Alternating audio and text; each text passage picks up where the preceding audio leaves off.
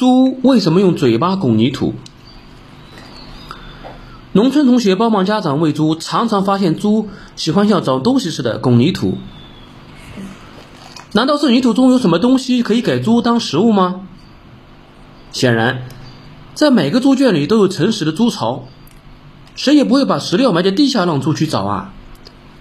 但是猪用泥巴拱泥土，那确实是在泥土里找食物吃呢。这是怎么回事呢？原来啊，现在的家猪是由古代的野猪进化来的。猪在野生时代是无人喂养的，只有靠自己去寻找需要的食物，特别是要寻找生长在地下的块茎和根，以至于在生理结构方面也形成了突出的鼻嘴以及坚硬的鼻骨。猪使用这个特殊的器官，能够把土给拱开，吃泥土里面的食物，同时呢，也吃一些泥土。从泥土里取得自己所需要的磷、钙、铁、铜、钴等各种矿物质。